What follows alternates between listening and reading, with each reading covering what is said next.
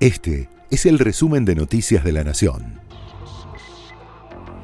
Estas son las noticias seleccionadas por la Nación de la semana del 20 al 26 de noviembre de 2023.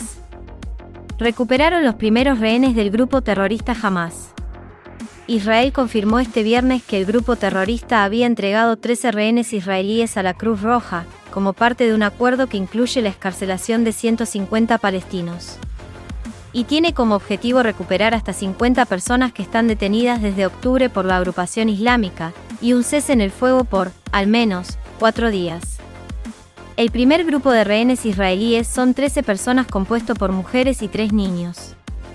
Dos de ellos son familiares de argentinos, Daniele y Emilia Aloni, una niña de 6 años y su madre de 44, quienes fueron capturadas semanas atrás junto al resto de su familia y llevaban más de 40 días privadas de su libertad.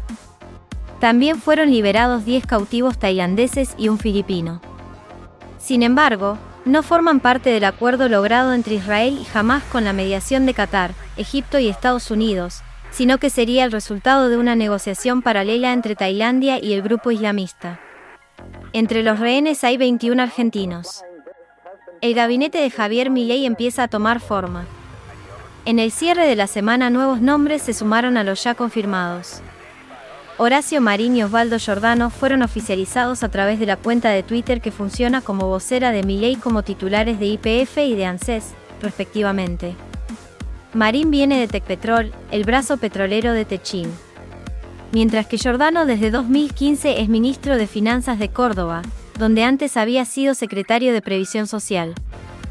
Fue el encargado de reducir el déficit de la caja de jubilaciones de la provincia de Juan Schiaretti, lo que le garantizó su puesto al frente del ANSES.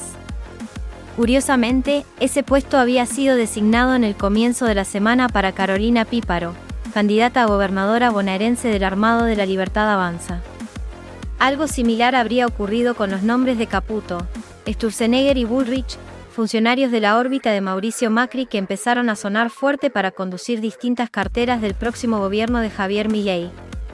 Estos rumores provocaron la salida de Emilio Campo, quien iba a conducir el Banco Central con el objetivo de cerrarlo, y de Carlos Rodríguez, uno de los principales asesores económicos de Milei. Respecto a la posible designación de la ex candidata presidencial, Patricia Bullrich, como responsable del Ministerio de Seguridad, esto dijo la vicepresidenta electa, Victoria Villarruel, quien tenía en mente conducir esa cartera.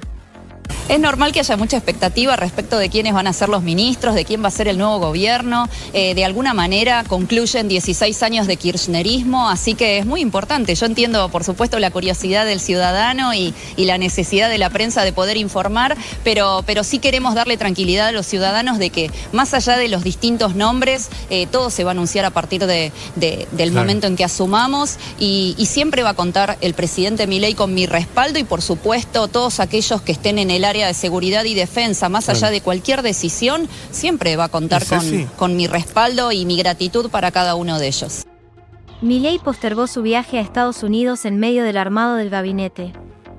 El presidente electo iba a volar el viernes a Nueva York por motivos personales y religiosos, pero pospuso el plan por el revuelo que generó la baja de varios funcionarios a cargos a los que supuestamente estaban confirmados.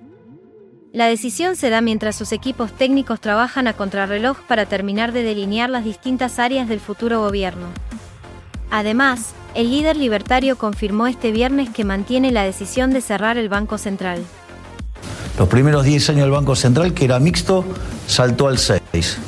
Y después, de ahí hasta 1991, la inflación promedio fue, para darla bien, sin redondear, 219%. Tuvimos dos hiperinflaciones sin guerras, le quitamos 13-0 a la moneda, destrozamos cinco signos monetarios. La pregunta es, y eso se terminó con la convertibilidad. La convertibilidad de la inflación promedio fue del 9%, pero concentrada en el primer año y medio, los primeros 20 meses.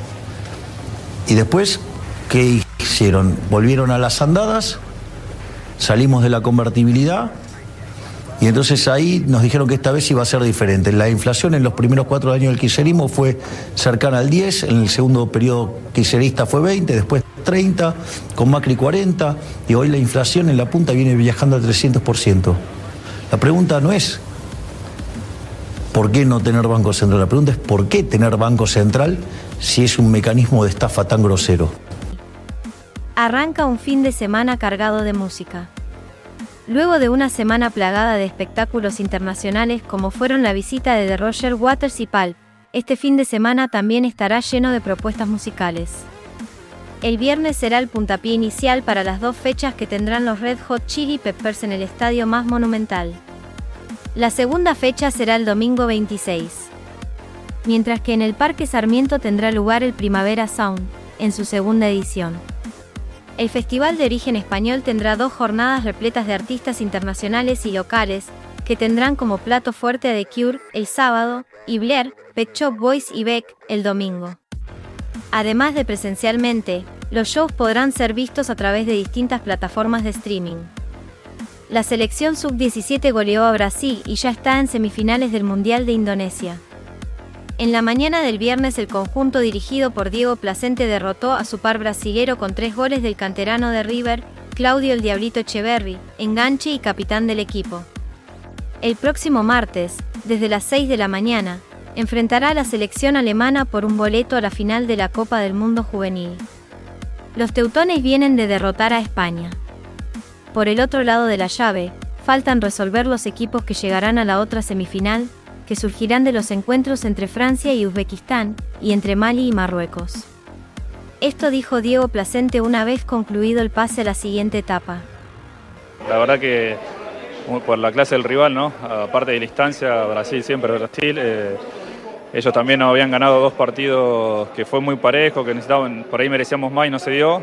Y bueno, hoy la suerte también estuvo a nuestro lado porque a veces si no los partidos se complican, pero jugaron muy bien eh, mientras fue pasando el tiempo hubo más espacio y bueno, creo que rondearon un gran, gran partido. Termina la etapa de grupos de la Copa de la Liga. En la fecha 14 se resuelven los descensos, las llaves de duelos directos y el pasaje a las copas internacionales del próximo año. El sábado se define el segundo descenso a la Primera Nacional, que acompañará a Arsenal de Sarandí. Unión, Gimnasia, Colón, Sarmiento de Junín y Vélez son los que corren peligro de ocupar el puesto menos deseado de la tabla. Para evitar la especulación, todos los partidos se jugarán a la misma hora, desde las 6. Por la zona A, Vélez recibe a Colón y Gimnasia visita a Banfield. Por la zona B, Unión recibirá a Tigre y Sarmiento visitará a Platense. El domingo será el turno de que la zona A, que encabeza River, defina cuáles son los cuatro equipos que acceden a la siguiente ronda. El equipo de Martín de Michelizará las veces de local en el estadio de Independiente ante Instituto. Por la zona B, Boca, que viene de quedar eliminado de la Copa Argentina, jugará sus últimas chances de clasificar a la Copa Libertadores del 2024 cuando visite a Godoy Cruz desde las 9 y 30. Este fue el resumen de Noticias de la Nación.